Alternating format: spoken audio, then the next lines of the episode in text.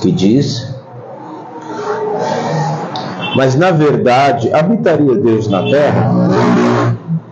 Eis que os céus e até o céu dos céus te não poderiam conter, quanto menos esta casa que eu tenho edificado. Agora vá lá em Salmos, Salmos 138.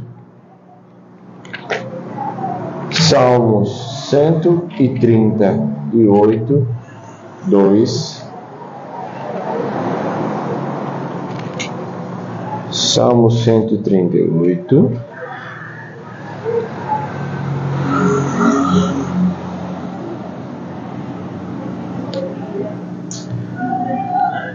Glória a Deus.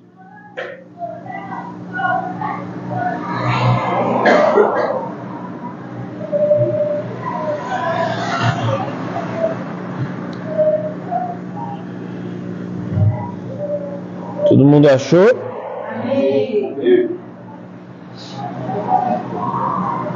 Salmo 138, 2 diz: Inclinar-me-ei para o, teu santo templo e louvarei o teu nome, pela tua benignidade, pela sua verdade, pois engrandeceste a tua palavra acima de todo o teu nome. No dia em que clamei, me escutaste, alentaste-me, alentaste-me e fortalecendo minha alma. Todos os reis da terra te louvarão ao Senhor, quando ouvirem as palavras da tua boca. Cantarão aos caminhos do Senhor, pois grande é a glória do Senhor. Ainda que o Senhor é excelso, atenta para o humilde, mas o soberbo conhece-o de longe. Agora o último, Salmo 90.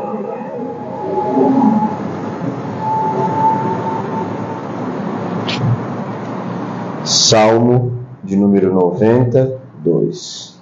90, versículo 2.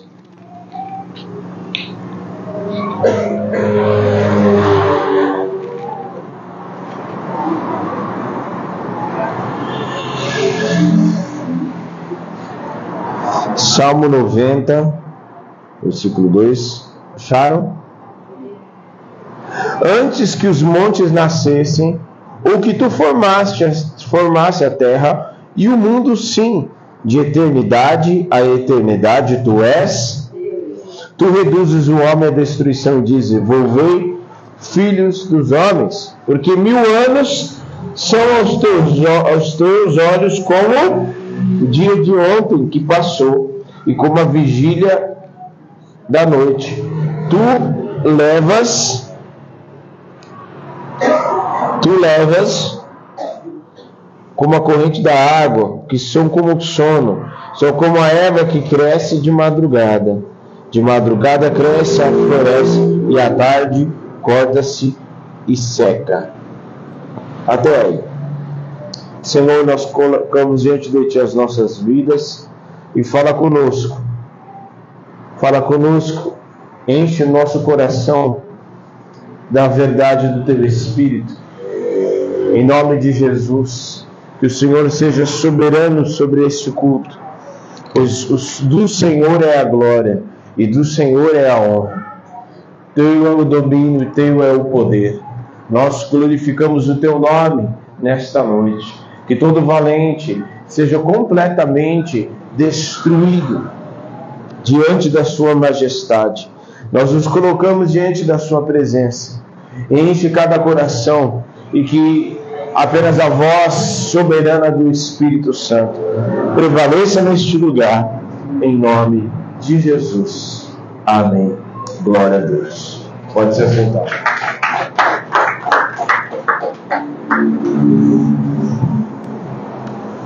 Nós falaremos ainda nos próximos ainda, nos próximos meses, falaremos e continuaremos falando sobre é, sobre a colheita, sobre semeadura. Mas hoje o que o Senhor, uma palavra que o Senhor tem justamente que não tem nada a ver com aquilo que diz respeito aquilo que nós temos falado, mas sim sobre a soberania de Deus. E é o que nós vamos falar hoje sobre a soberania de Deus. Amém? O Senhor, Ele é soberano.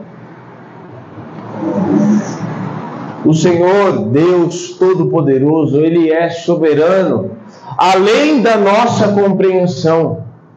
A soberania de Deus é um dos seus atributos que, inclusive, são incomunicáveis.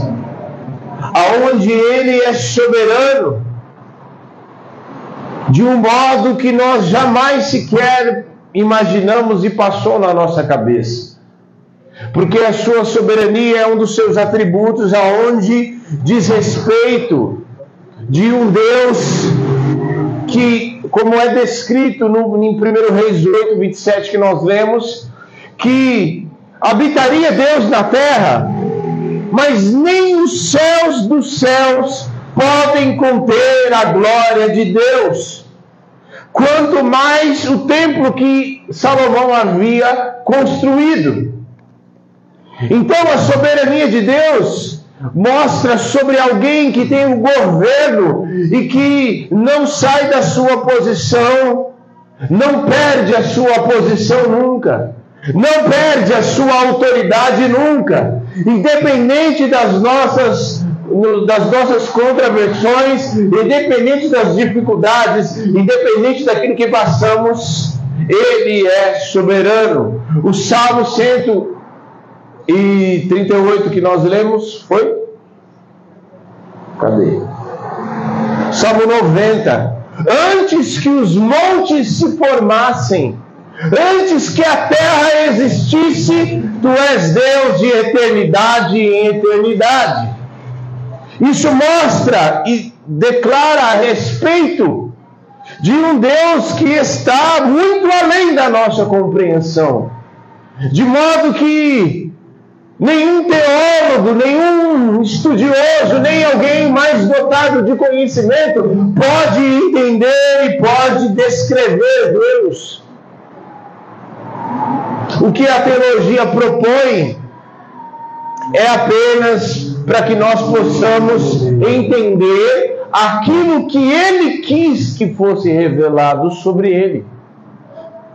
Amém? Deus quis se revelar ao homem. Deus quis se revelar a mim e a você. Ele quis.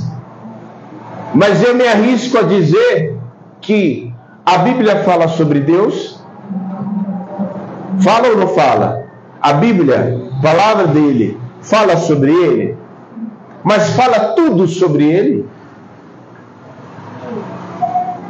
A Bíblia, você não está cometendo heresia, não. A Bíblia não fala tudo sobre ele. A Bíblia fala aquilo que ele quis que a gente soubesse. Está entendendo? Como que a gente vai então entender Deus? Através de Sua palavra, mas também através do relacionamento com Ele. Através do quanto mais nós. E é uma, uma profundidade que quanto mais você se aprofunda em Deus, mais você descobre que Ele é grandioso. Mais você descobre que você não sabe nada sobre Ele porque Ele é uma fonte inesgotável, Ele é um mistério insondável, Ele é soberano acima dos céus e da terra, e nem os céus dos céus podem conter a sua glória. Quanto mais as nossas mazelas, quanto mais os nossos problemas, quanto mais as nossas dificuldades, que para nós são muito grandes, para Ele não passa de apenas uma poeira.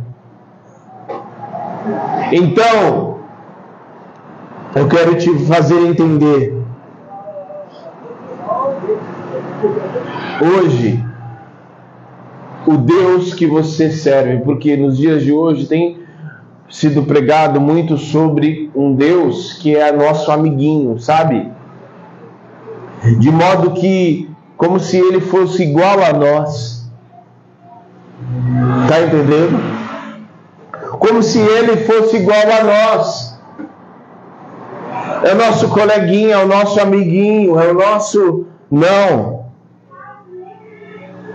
De modo que ele atenda aos nossos desejos, conforme a nossa vontade, conforme o nosso querer. Mas a oração do Pai Nosso diz: Pai Nosso que estás no santificado seja o teu Venha a nós o teu reino e seja feita a tua vontade, assim na terra como já é nos céus. Os céus governam, são governados por Ele.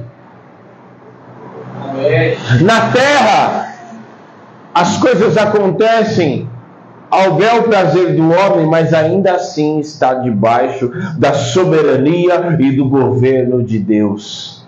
As coisas acontecem ao bel prazer e todo mundo entrega aos prazeres, como dizem Romanos 1, que estão com seu coração obscurecido e não entendendo, mesmo Deus sendo revelado, e desde os céus até a terra, a, o, o Deus é revelado por sua criação e por sua natureza. Mas eles obscureceram o seu coração e se entregaram às suas paixões e serviram, a, a, serviram mais a criatura do que o Criador, que é bendito. Amém. Então, ele está acima, inclusive, dessas coisas que parecem um caos, né? Não. Ele sabe exatamente o que está fazendo. Olha só. Porque independente dos problemas que eu e você passamos, independente do mundo como esteja, o controle permanece nas suas mãos. Porque tudo está correndo conforme aquilo que ele descreveu na sua própria palavra. Amém? Tudo está conforme a sua palavra. Quer ver como a gente não sabe tudo sobre ele e o que ele quis que revelasse? Está aqui na palavra, mas tem coisas que a gente não sabe. A gente sabe que depois que nós somos arrebatados, a besta, Satanás vai ser. É, nós reinaremos com Cristo mil anos na Nova Jerusalém, correto? Depois Satanás será solto e o Senhor derrotará ele, e ele será lançado no abismo onde está o falso profeta, estará já o falso profeta e o anticristo. Mas e depois da eternidade? O que, o que, o que, que nós faremos? O que, que ele vai fazer conosco? Como que será governado? Como que ele vai mostrar? O que nós ainda é, é, desfrutaremos dele? O que nos espera? O nome que está escrito que ele nos dará um novo nome. Que nome é esse? Ninguém sabe. Porque o que ele quis revelar, ele revelou. E até o próprio Deuteronômio 29, 29 diz que as coisas reveladas são do homem, mas as que estão ocultas pertencem ao Senhor. Tem muita coisa oculta. E não oculta, falando de situação das trevas, tem coisas que ele não revelou, que estão com ele, que estão diante dele e que ele conhece e sabe de todas as coisas. Ele é soberano. E aí, olha só, ele é soberano sobre a história. Falar alguns contextos sobre a soberania dele. Ele é soberano sobre a história. Porque em tudo que a história passou, ele permaneceu soberano porque diante da história aconteceu, mesmo parecendo uma bagunça, aconteceu exatamente como ele queria. Por quê? Porque o povo no Egito, né? Depois do pecado, Adão criou Adão, criou Eva, certo?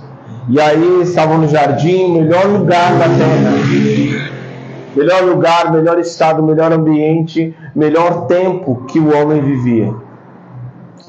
Aí teve o pecado. Aí você fala, nossa, mas e agora? Quem poderá nos defender? Deus já tinha um plano pré-determinado, mostrando a sua soberania. Aí veio o, né, o Egito, mostrou a sua soberania diante de Faraó. Depois, tantos anos depois, na Babilônia, em terra estranha, Deus mostrou a sua soberania a ponto de Nabucodonosor reconhecer que ele, só ele era Deus. Diante da Babilônia, o maior rei que existia na época. E enviou, e Daniel foi lá, porque o nome Daniel significa Deus é o juiz, e mostrando que ele era Deus Todo-Poderoso. Que mesmo na Babilônia, a Babilônia não estava longe e não estava distante e nem aquém do poder de Deus realizar e demonstrar a sua glória e o seu poder dentro da própria Babilônia.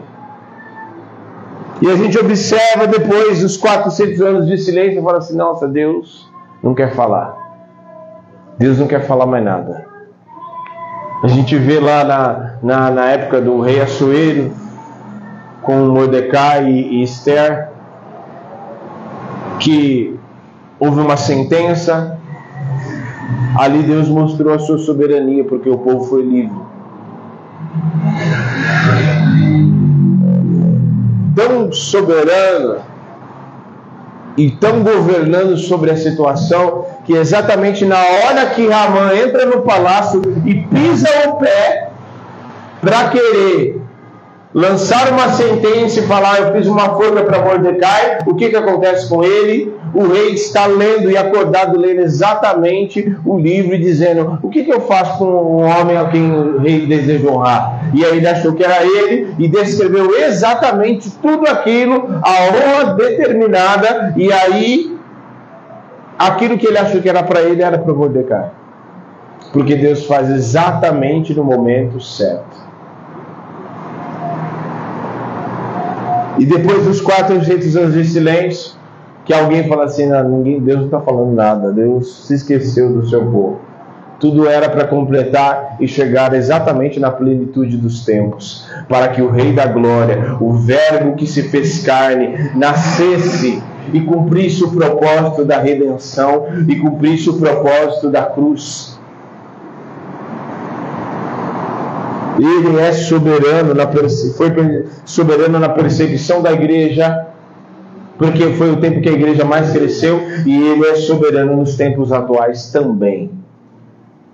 Para que todos testemunhem, porque quanto mais o caos e a promiscuidade e a perversidade do homem se alastra, mas em contrapartida, num paralelo, a igreja cresce, pessoas são salvas, pessoas são libertas. E Deus mostrando a sua soberania dentro do controle, tudo acontecendo conforme está nas Escrituras.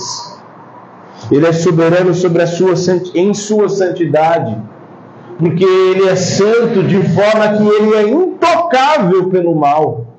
O mal não pode tocar em Deus.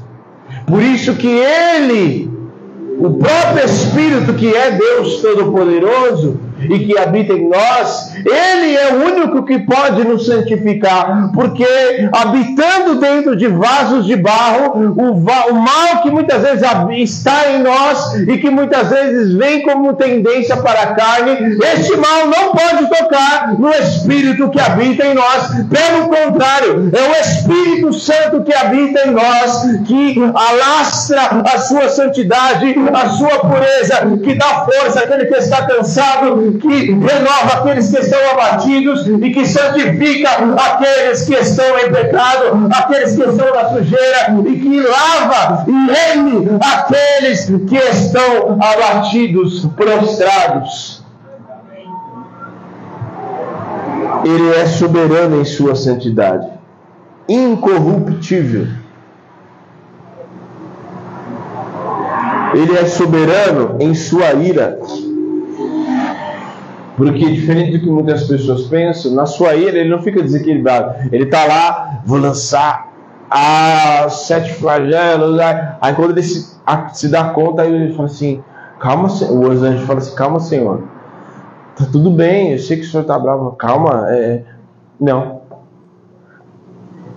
Ele não perde os seus outros atributos por causa da sua ira. Pelo contrário, a ira de Deus é exatamente a paga dos pecados e da perversidade.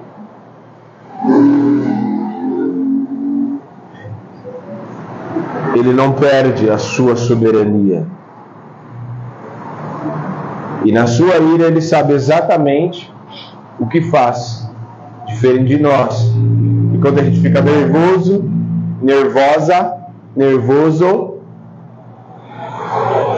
a gente tem que ir voltar lá e pedir perdão para a pessoa que a gente falou e abriu a boca e disse que não era, o que não era para dizer. Também não falo mais, aí falo um monte de besteira. A cabeça fica toda vermelha, igual aquele vermelhinho do é, Divertidamente. Tem uns que até palavrão sai. Ah.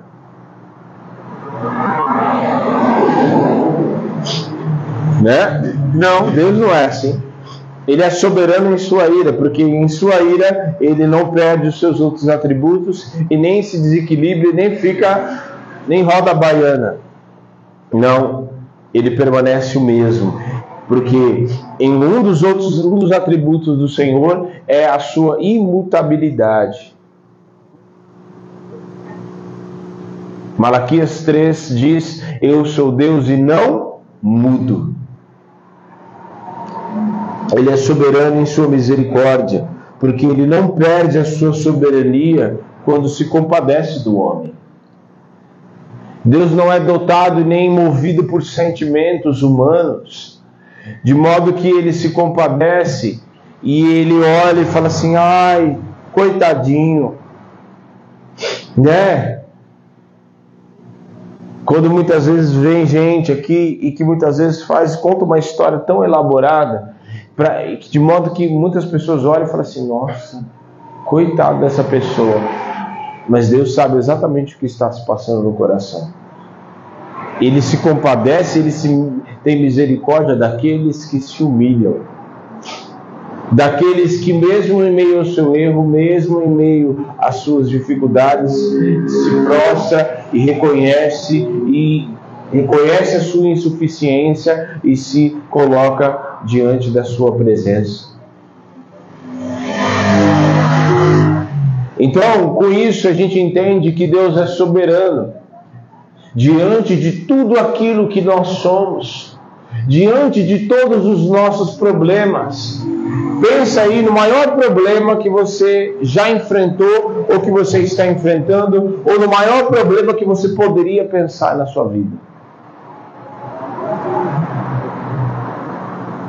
Deus é soberano diante desse problema. Ele está acima desse problema. Quando Jesus diz a respeito, temei, não temei aquele que pode vos ferir e matar, mas pode lançar e matar e destruir a sua alma. Antes, temei aquele que pode tanto destruir e matar e tanto lançar a alma no inferno. Ele é soberano nesse nível, a ponto de o homem conseguir fazer o que ele pode fazer até a morte. Alguém, se Deus permitir, pode tocar em você até a sua morte, mas depois disso, quem tem o controle é Deus. O exemplo de soberania, inclusive, até no estado de Jó, que ele passou em sua vida e que em todo o tempo o que, que Satanás ia fazer? Ele tocava direto em Jó? Satanás foi e assolou Jó primeiro? Você acha que as situações, os levantes e as afrontas do inimigo contra nós, você acha que ele vem assim de cara? Você acha que ele tem autorização para chegar e fazer o que ele quiser? Satanás e seus demônios ele tem autorização para aqueles que são lavados e remidos no sangue do Cordeiro, que tem a marca, não tem marca do diabo na sua vida, mas tem a marca do sangue do Cordeiro. Aqueles que foram lavados e remidos, aqueles que nasceram de novo, aqueles que têm, têm experimentado do novo nascimento e têm o Espírito Santo, são moradas do Espírito Santo. Você acha que o diabo pode chegar e tocar na gente de qualquer maneira, da, da maneira que ele bem entender? Para quem que ele precisa pedir autorização para tocar? Se na vida de Jó ele teve que pedir autorização, Jó tinha a marca do sangue de Jesus sobre ele? Não. Ele tinha a bênção de Deus. Ele era temente a Deus. Ele servia a Deus. E ele teve que pedir autorização, é, mas também, né? Te serve, mas também, né? Deus era soberano e é tão interessante porque Satanás não se deu conta da soberania de Deus. Porque Deus foi dando corda, né? Para ele. Não, mas ele te, te adora aí porque o Senhor deu tudo para ele também, né?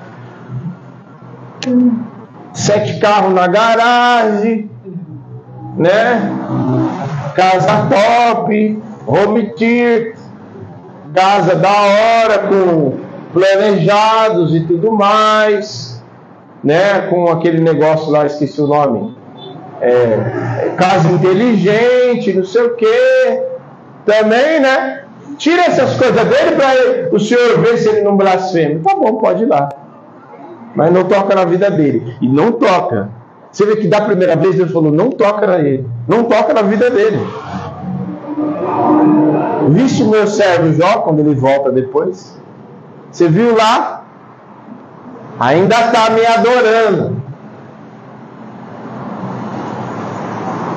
Não tocou. Enquanto Deus não falou, não é para tocar, o diabo não tocou em Jó. Não tocou. Só depois, é, mas também deixa eu tocar. Você vê se ele não blasfema. Tá bom, pode tocar. Depois que Deus falou, aí ele foi e tocou. E mesmo assim, em tudo, Jó não pecou contra Deus. Se ele, Jó, que não tinha a marca do sangue de Jesus, tinha a bênção de Deus e tinha a proteção do Senhor, porque ele temia a Deus e servia ao Senhor. Se Jó, quanto mais nós que temos a marca do sangue de Jesus, Porque Deus é soberano sobre as nossas vidas a ponto de nenhum demônio, de ninguém, nem anjos, nem ninguém, nem nada que acontece na nossa vida acontecer sem a soberania, sem passar diante das suas mãos, sem passar diante dele, sem passar diante da sua autoridade e dizer, pode dizer, pode falar, pode abençoar ele. Não retém um pouco porque eu quero mais dele. Eu quero que ele se achegue mais a mim. Eu quero que ele me busque nas madrugadas, porque eu quero que ele reconheça quem eu sou na vida dele. Então, eu e você precisamos reconhecê-lo e reconhecer que ele é soberano, porque às vezes a gente quer igualar Deus na mesma, no mesmo patamar nosso. E muitas vezes, quando nós somos abençoados, e é exatamente esse o perigo que nós devemos tomar cuidado, quando nós somos muito abençoados, quando somos agraciados, quando o Senhor nos abençoe e vem um tempo de unção de prosperidade, de derramamento de dons, que o Senhor nos usa poderosamente, é exatamente esse que nós devemos tomar cuidado para que nós não nos achamos suficiente em nós mesmos, porque tudo aquilo que temos vem dele. Tudo aquilo que temos, tudo aquilo que somos, tudo aquilo que recebemos vem dele. Como muitos já fizeram dessa maneira. que sobem no altar e deixam o Espírito Santo de lado, e as palavras que saem de sua boca são deles, mas o Espírito não está lá. Ele não é soberano sobre o culto. Quando muitos começam a dizer, quando muitos começam a prosperar, e o Senhor não é soberano sobre as suas finanças, porque ao invés de ser abençoado se tornar generoso para o reino, ao invés de ser próspero para o reino, ele fica soberbo e começa a achar que ele tem autorização para pisar nas pessoas, para humilhar, para bendizer, para enriquecer para si mesmo, se tornando egoísta.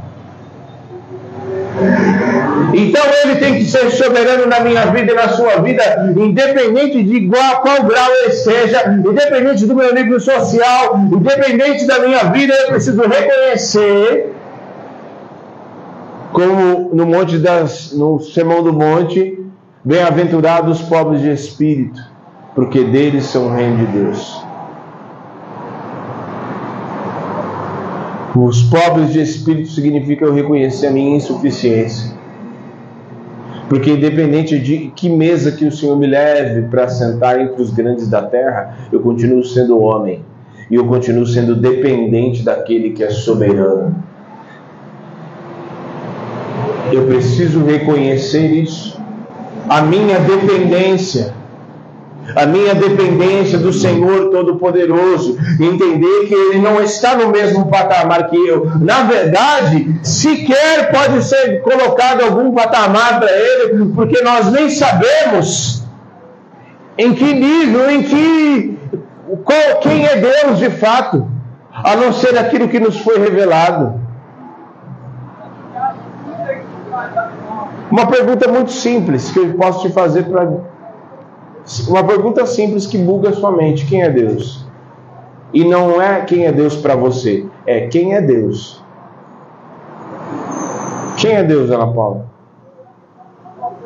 Quem é Deus, Fome? Quem é Deus, Carol? Tá vendo? Não é uma pergunta simples. É uma pergunta simples, mas complexa ao mesmo tempo. Porque como que você vai descrever Deus? Se você perguntar quem é o pastor Diego, você vai falar, o pastor Diego é o pastor lá da igreja, assim, assim, assim, papapá. Acabou. Tem um limite. Mas como que você vai descrever alguém que é infinito, que é eterno, que é soberano de um modo, que é poderoso de um modo que a gente não consegue nem descrever? Ele é poderoso não só das coisas que a gente já presenciou, ele é poderoso fora da nossa compreensão. Como que um machado flutua? Me explica isso. Vou bugar somente um pouquinho. Como que um machado flutua? Me explica. Como que cinco pães se transformam em alimenta cinco mil pessoas? Se você entrar na praia, você vai entrando, vai entrando, vai entrando, o que, que acontece com você? A água vai te cobrindo, né? Como que Jesus andou sobre as águas?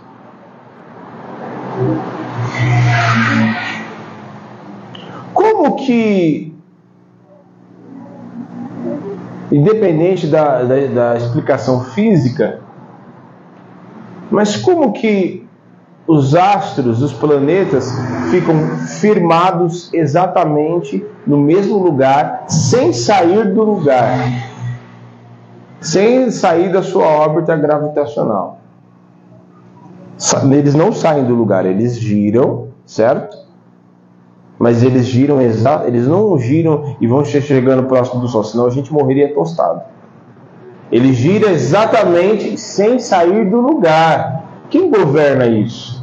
Tá entendendo? Vou bugar mais porque você ainda está muito normal. Como que Lázaro já estava podre? Já estava podre, não estava? Estava cheirando mal. Se estava cheirando mal, já tinha bicho, não tinha? corpo de gente fedida, eu já fui no cemitério já. Corpo de gente em estado de putrefação é um cheiro horrível, pior do que de animal. E de Lázaro já estava podre, estado de putrefação. Como que Jesus dá a ordem e fala assim: Lázaro sai para fora? O que, que, que, que aconteceu? Os bichos saíram, entraram para dentro de novo. Tá entendendo? Você ainda tá normal, vou bugar ainda mais. Não, é porque às vezes a gente acha que os milagres são normais. A gente, ah, não, Jesus fez na minha vida, então glória a Deus. Né? Então, glória a Deus. Então, amém. Sim.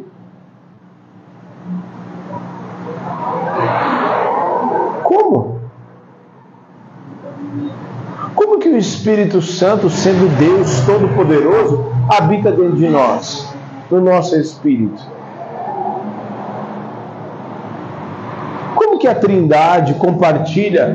A Trindade é um Deus todo-poderoso. Ele é um só Deus todo-poderoso, mas subsistente em três pessoas: no Pai, no Filho e no Espírito Santo.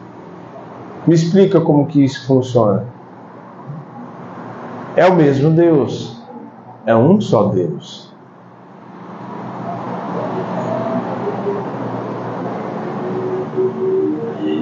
Essas coisas acontecem, eu estou falando isso, para você sair um pouco da sua, do seu estado de normalidade e você entender quem é Deus Todo-Poderoso. E você entender que Ele está muito além da tua compreensão e da minha compreensão. Porque o, o 1 Coríntios 1 ele fala assim: Ele pegou os sábios da sua astúcia ele apanha o sábio na sua astúcia. E até o mais sábio se torna louco diante de Deus. E ainda ele termina dizendo que as Deus usa, por isso Deus usa as coisas loucas para confundir as sábias. E confunde mesmo. A começar da pessoa que está pregando para você. Confunde mesmo, mas confunde assim de uma irmãzinha, já vi isso centenas, dezenas de vezes, de uma irmãzinha humilde ali que mal não mal sabe ler e escrever. E o Senhor usa a sua boca em profecia e ela não consegue ler nada, mas a Bíblia ela lê. Já vi isso várias vezes. E ela abre a sua boca com toda cheia de sabedoria e de poder, e o Espírito usa a boca dessa pessoa para falar e para pregar. É poderoso demais. Como que a mula falou com Balaão, sendo que é um animal irracional, destituído de pensamentos e racionalidade. Um animal que não entrou para a escola para ensinar a falar, tá, tá, tá, ali. Não. Porque uma criança aprender a falar, aprender a pronunciar frases, ela passa um, dois anos para conseguir ser, começar a ser alfabetizada, né? Como que Deus usa a boca, já que Balaão foi tão. Não estava entendendo que o anjo estava ali diante dele, impedindo que ele e isso fosse por aquele caminho? Como que Deus usa a boca de um, um animal irracional para falar com o profeta? Está entendendo? Como que Deus abriu o mar? Porque para as águas ficarem de um lado e do outro, teria que ter uma, uma coisa de vidro para poder as águas se segurarem. Ainda assim, né? Quanta água para segurar? Que espessura que ia ter esse, que teria que ter esse vidro? mar, né? Igual a gente viu na aula, mar de, mar de, de tijolo, é, é, parede de tijolo a gente já viu, parede de, de drywall, parede de madeira, mas parede de água. E segurou as águas Exatamente, não, não vou, as águas não retornaram enquanto a última pessoa passou pelo mar. Quando a última pessoa passou pelo mar, os egípcios veio, ele voltou às águas de novo. Porque tudo está debaixo do seu governo. E ele faz inclusive as leis da física, as coisas que estão na ordem, ele pode fazer o que ele bem entender e o que ele bem quiser.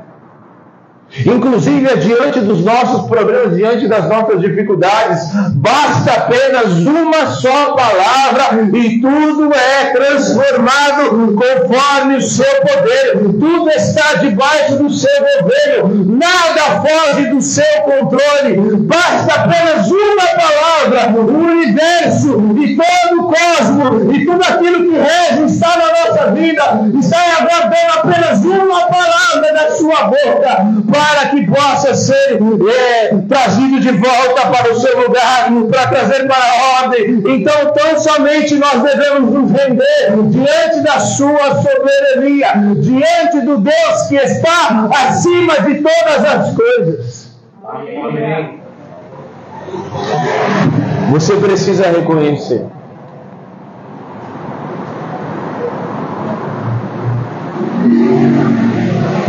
para nós finalizarmos duas coisas. Primeiro, a soberania de Cristo. O que muitos encaram como algo, mesmo em sua humildade, ele estava cumprindo o propósito, porque a soberania de Cristo, de se esvaziar da sua glória, ele não perdeu a sua soberania. Abra lá, João 10, 18. O Filipenses diz né, que ele se esvaziou da sua glória, sim ou não? Se esvaziou da sua glória, se tornou em forma de homem, né? E foi obediente até a morte morte de cruz, correto? Olha aqui, como ele não perdeu a sua soberania.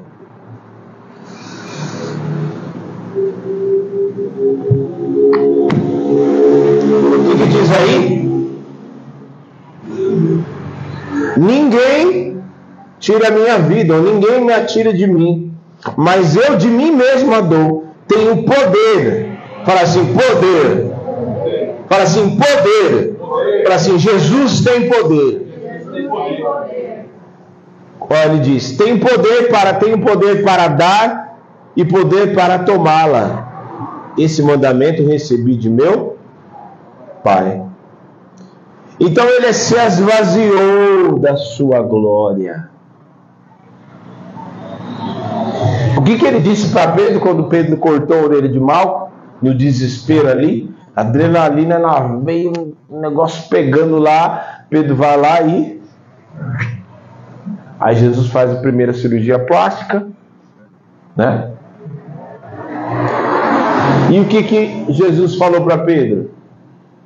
Você tá maluco? Você acha que eu preciso de você, rapaz, para poder me defender? Se eu quisesse agora, o que, que Jesus disse? Se eu quisesse, eu clamava agora, rogava ao Pai e doze legiões de anjos viriam aqui. Se ele quisesse, mas ele não queria. Então, a soberania de cumprir, por que, que ele não usou de sua soberania? Porque ele sabia que existia um plano maior para se cumprir. Ele se esvaziou de sua glória, se esvaziou dos seus atributos de todo-poderoso, de onisciente, de onipresente porque quando ele tinha que ir para uma outra cidade, ele ia, tinha que atravessar de barco. E ele se esvaziou da sua glória, mas não perdeu a sua soberania, porque ele mesmo diz: Tenho poder, ninguém tira a minha vida de mim, eu mesmo a dou voluntariamente. Tenho poder para dar e para retomá-la de volta. Esse mandamento eu recebi de meu pai. De modo que ninguém tinha autoridade. Quando Pilatos foi falar com Jesus e dizer: Ah, você não sabe que eu tenho autoridade, você não tem autoridade nada, nenhuma autoridade te foi dada se do alto não tivesse te dado. Nenhuma autoridade teria sobre mim se do alto não tivesse te dado. Então ele é soberano. E ao cumprir o propósito da cruz, ele exerce a sua soberania, porque depois a sua soberania foi exaltada acima dos céus, porque ele venceu e ele é, foi soberano ao cumprir o propósito da cruz, ao vencer a morte, o inferno, o pecado e, e Satanás esmagando a cabeça da serpente, ao cumprir a profecia de Gênesis. E hoje, quando você fala o nome de Jesus, é tão soberano que você pode citar o nome de qualquer um, de qualquer pessoa aqui.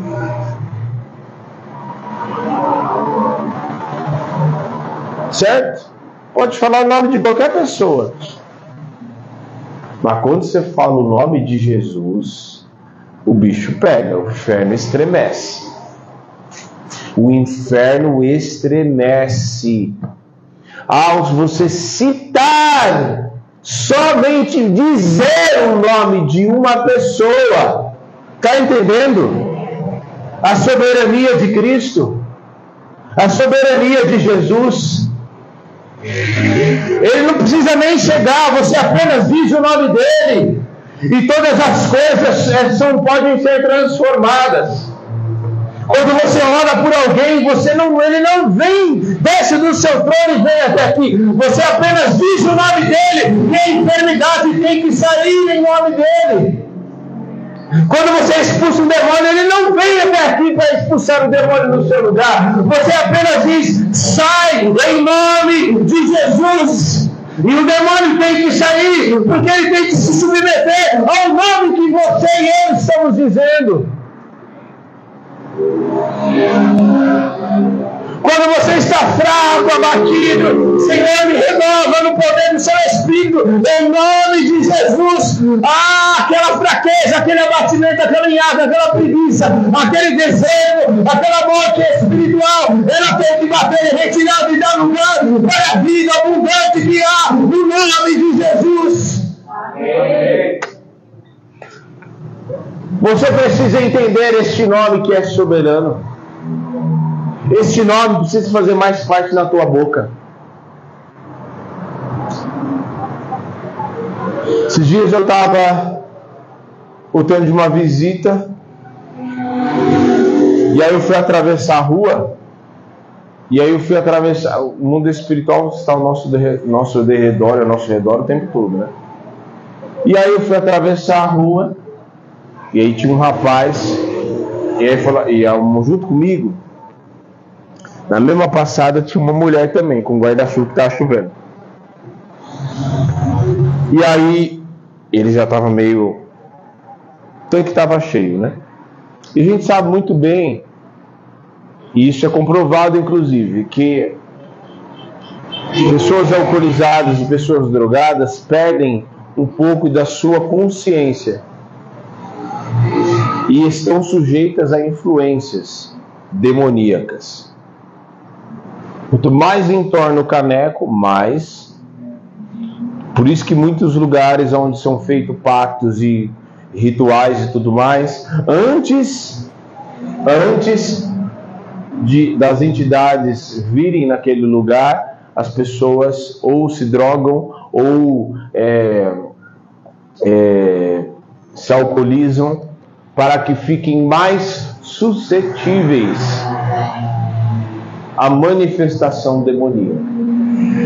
E eu fui atravessando a rua e aí você, é, ela, ela sim, ela você não. Ela sim, você não. Eu já sabia o que era, mas tem hora que tem hora que é capeta, tem hora que é a pessoa, né? E aí, se você arruma confusão com, com bêbado, você já viu, né? E aí fui atravessando normal, né? Sabia o que era, mas. Aí fui pro ponto, tava esperando o ônibus. Lá, esperando o ônibus, estava esperando o ônibus, fiquei. E fiquei lá. Aí ele me viu e viu que eu estava e começou a. Pegou uma madeira assim, ficou mexendo assim e tal. E não muito contente, começou a vir para perto de mim. E aí foi, passou a rua assim, começou a vir e com um pedaço de pau na mão, assim, grandão assim. Pedaço de pau na mão e resmungando um monte de coisa tal. Aí tal, a hora que ele chegou perto de mim assim, e chegou pertinho assim, tava aqui, ele tava fora da calçada dos carros passando, buzinando, ah, e aqui, e ele mexendo na madeira. Na hora que eu percebi, e eu tava aqui de olho, porque né? A hora que eu percebi, aí eu falei: o sangue de Jesus tem poder. Aí ele olhou, foi descendo foi embora. O mundo espiritual reconhece o poder do sangue de Jesus. O mundo espiritual reconhece esse nome. Por isso que ele precisa estar mais presente na tua boca. Tem muitas coisas na nossa vida que a gente não precisa ficar, ah, Senhora, não, o sangue de Jesus tem poder, acabou. Já está resolvido o problema. O inferno tem que se calar diante deste nome. Problemas têm que ser resolvidos, se, se submeter diante deste nome. O inferno tem que se submeter diante deste nome enfermidades e doenças e caos e problemas e dificuldades têm que se render diante desse nome. Eu e você precisamos nos render todos os dias diante desse nome, porque também é aquilo que eu falei, né? Não adianta também eu querer falar e usar como um amuleto da sorte, sendo que, ah, o inferno tem que se render diante desse nome, mas eu não me rendo diante desse nome. Como que eu vou querer que o inferno se renda através da minha boca se eu não me rendo diante deste nome? Se a soberba, o orgulho, a arrogância, a inveja está dentro de mim. Eu primeiro preciso me render diante daquele que é soberano para que eu reconheça porque o inferno só vai reconhecer esse nome na minha boca quando meu coração estiver rendido a Ele. E último, a soberania no homem. Sabe como ele exerce a soberania no homem? Deus é soberano e não precisa de nós, mas ele é soberano e diante de vários fatos, diante de todos os seus propósitos, ele é soberano em nós. E Ele é soberano diante dos seus propósitos, através de nós, e Ele é soberano na história pra, e usa nós. Usa eu e você, vaso de barro. É aí que fica mais bugado ainda. Porque Ele é soberano, mas usando vaso de barro para cumprir os seus propósitos. É demais usa um perseguidor da igreja. Olha que umas maluquices, umas coisas. Por isso que ele usa as coisas loucas para confundir as sábias. Ele usa o perseguidor da igreja de falar, Senhor, e, a, a, o, o, a Band News chegou aqui notícia desse nome, falando que esse homem perseguiu, chegou hoje. Esse homem é matador, é não, unge, porque eu vou mostrar para ele quanto importa sofrer pelo meu nome. Usa um perseguidor, e de perseguidor se passa a ser perseguido. E Deus usa e é soberano diante do, daquele que era perseguidor, do Saulo, daquele que perseguia a igreja, daquele que consentiu na morte de Estevão. De repente, agora é ele que está sendo perseguido, porque a aparição de Cristo diante de, na, na, no caminho de Damasco bugou a mente dele, a ponto dele falar: Não, agora eu sei que é tudo aquilo que eu tinha, e ele mesmo declara: né, Tudo aquilo que eu sabia, tudo aquilo que eu tinha, eu considero por Estevão para conseguir seguir o Evangelho de Cristo na minha vida. Me fiz de sábio para com os sábios, de louco para com os loucos, de judeu para com os judeus, de não saber de nada para que não sabia nada. Então ele é soberano, soberano dentro do homem, através do Espírito que habita dentro de mim e de você. Sabe por que, que ele habita dentro de mim e de você? E aí o negócio começa a bugar, quer ver? O espírito que habita em mim, habita em mim, certo? Habita na, na Pedro, na Ana Paula e na pastora Raquel, no Fone na Carol, na Lana, no, no Lincoln e na Paty, no Lulu e no Tiago? Sim. Então quer dizer que são vários deuses? Não. E aí então quer dizer que ele se distribuiu. Ó. É o mesmo Deus. É muito louco, porque ele, o mesmo Deus que habita em mim, habita em você, para que quando eu disser qualquer coisa, ou qualquer pessoa disser qualquer coisa, você testifique, o Espírito que habita dentro de você testifique se aquilo que o outro está dizendo vem dele ou não. E aí o Espírito que habita dentro de você e o mesmo que habita em mim, eu falo e o Espírito é o mesmo. Vai falar, não, sou eu mesmo falando através dele. Então pode. Tá entendendo?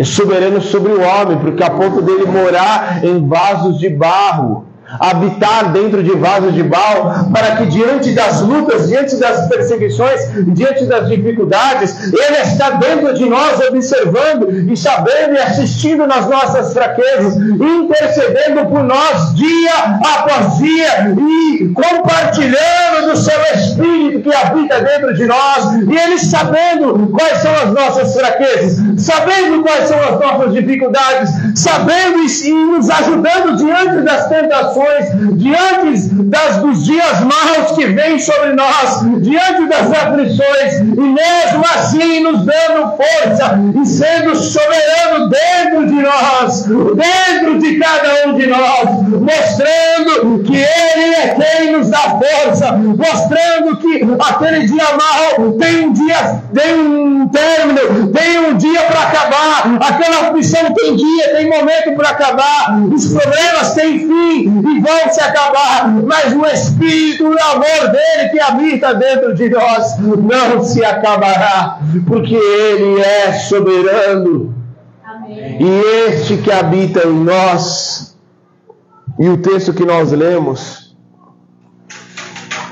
é maravilhoso porque fala, e mesmo sendo o Senhor sendo excelso, excelso quer dizer é, com o governo acima, com distante em sua soberania, dotado de autoridade e governo, acima, distante, mas mesmo sendo excelso, atenta-se para quem? Para o humilde. Mesmo sendo excelso, grandioso, poderoso, se atenta para o humilde. Tem um termo na teologia que fala sobre a imanência e a transcendência de Deus.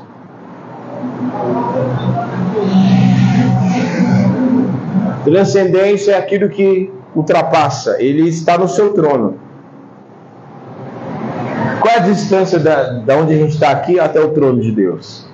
A gente não sabe está muito além da nossa compreensão, certo? Mas ao mesmo tempo que ele é transcendente, está acima, ele é imanente. Ao mesmo tempo que ele está lá, ele está aqui.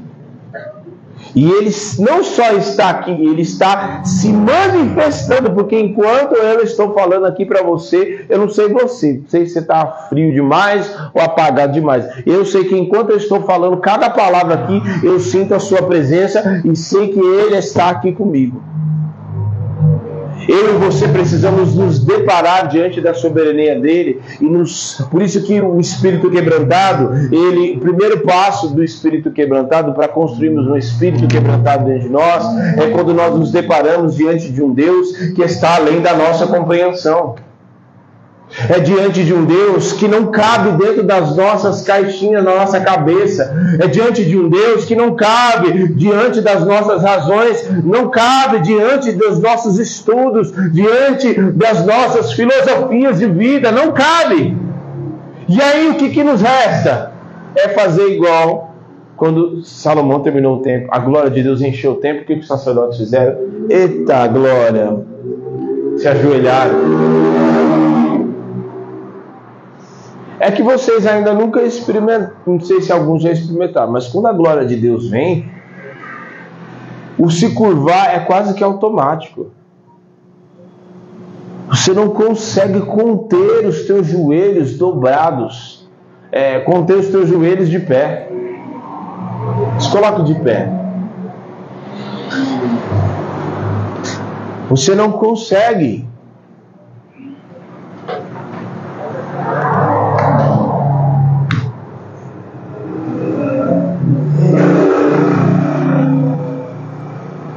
Teve momentos de a glória de Deus me encher de tal maneira que as pernas começam a tremer. Você começa a tremer, tremer mesmo. A carne da gente não aguenta, o corpo da gente não aguenta.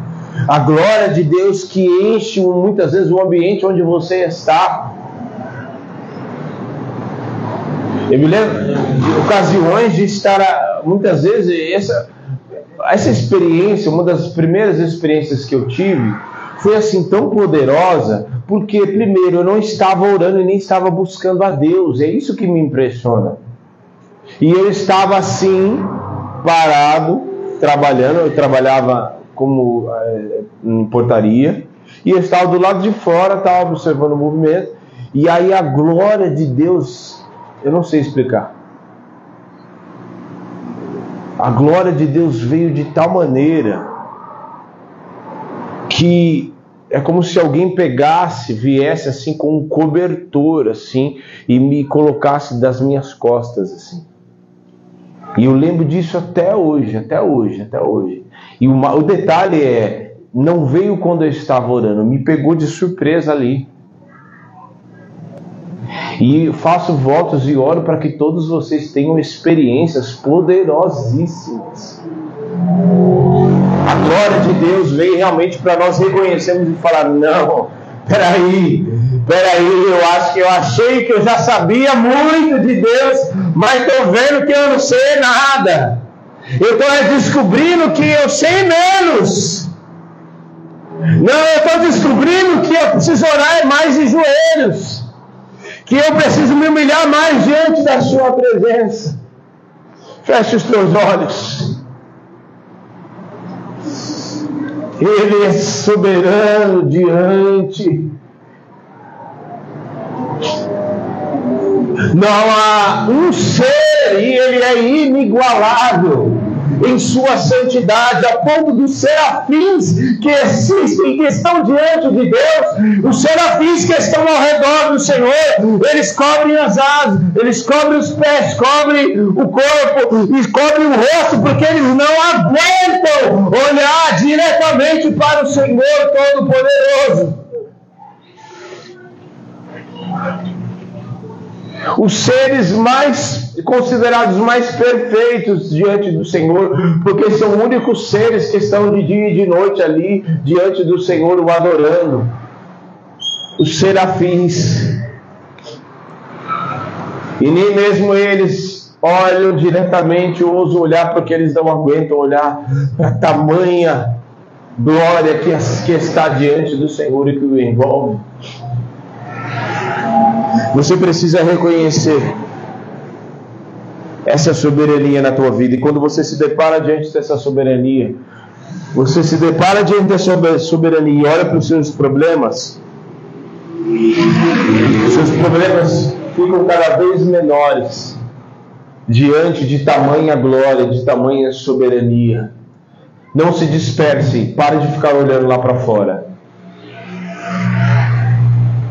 Que o Senhor me entregou é muito precioso.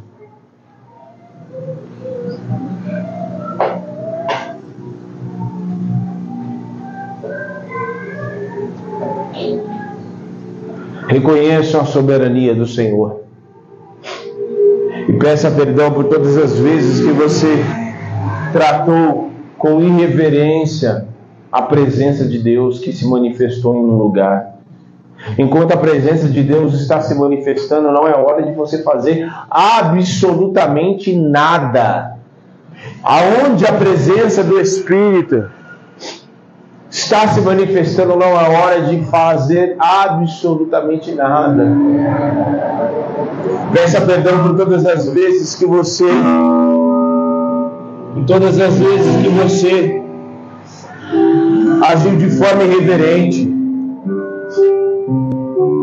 não teve temor diante da presença.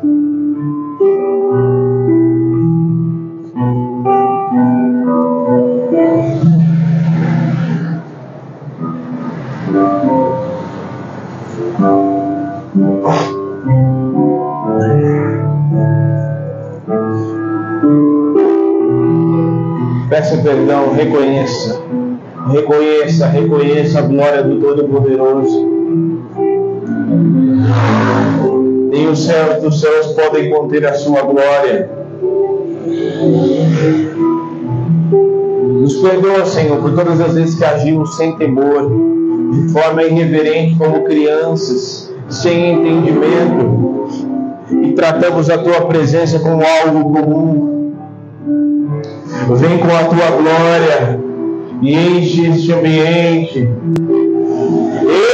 Enche esse ambiente, Espírito Santo, para que todos tremam e temam diante da sua glória. Oh, Ramalacalalabassuri Magadarais. Oh, aleluia. Em nome de Jesus. Se renda, se renda, pois Ele, apesar de ser excelso e soberano, atenta-se para o coração daquele que é humilde. Oh, aleluia! Nada pode fugir do seu controle. Nada na nossa vida foge do seu controle. Ele está sua soberania diante das nossas vidas. Oh, aleluia! Tudo que ele, que ele quer é nos usar e continuar sendo soberano na nossa vida. Ele não quer como muitos que ele usou que Ele derramou dons, que Ele derramou talentos, que Ele encheu do seu Espírito, que Ele batizou com fogo, que Ele derramou talentos, que Ele prosperou e abençoou. E Ele, e muitos acharam que era esse, era Ele mesmo. E ao invés de deixar que o Senhor fosse soberano, se encheram de soberba.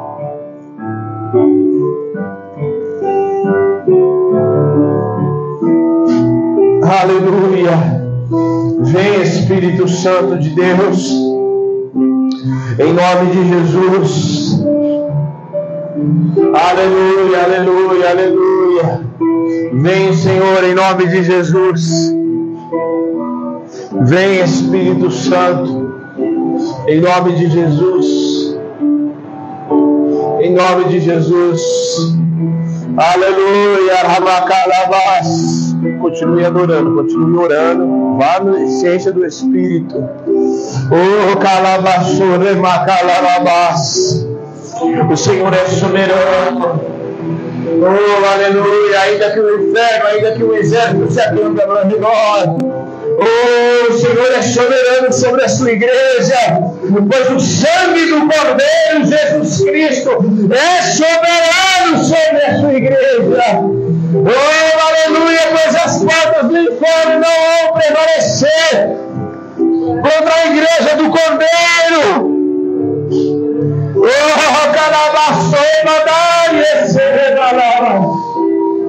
Nós nos rendemos nesta noite, Espírito Santo.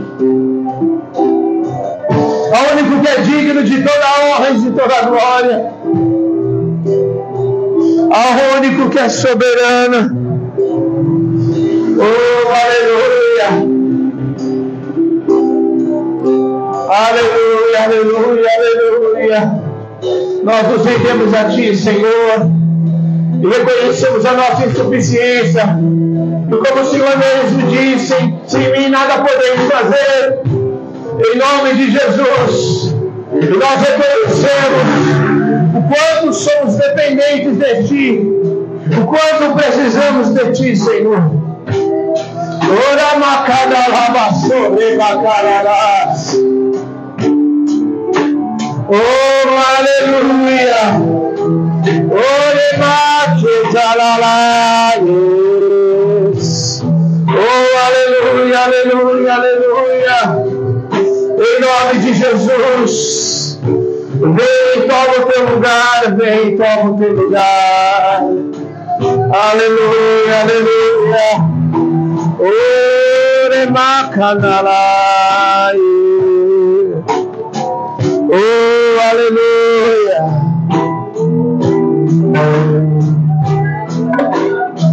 Ah, ele é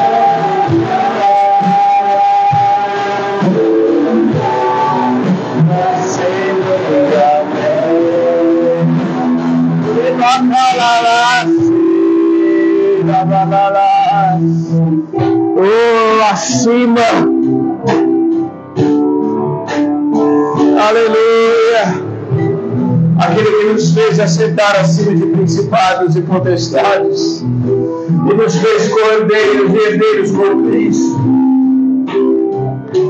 e nos deu o seu Espírito. Oh, aleluia. Aleluia, aleluia, aleluia. Ele a honra, a glória.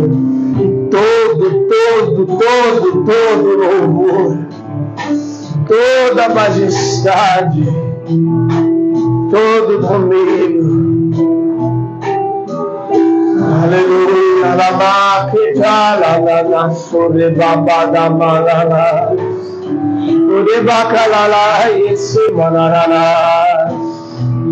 Oh, aleluia, aquele que é soberano e que independente dos, das dificuldades, independente que pareça que o caos se instale, ele aparece.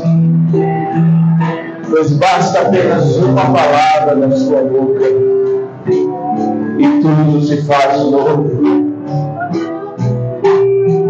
Aleluia. Como o centurião romano entendeu e disse: Não, Senhor, eu não sou digno de te receber na, tua, na minha casa. Diga apenas uma palavra.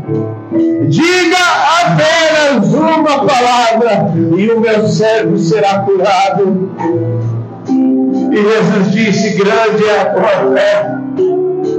E assim foi exatamente. Vai-te embora, porque o teu servo já está curado. Aleluia. Ele está além da nossa compreensão. Ele está além daquilo que nós entendemos. E você que nos assiste,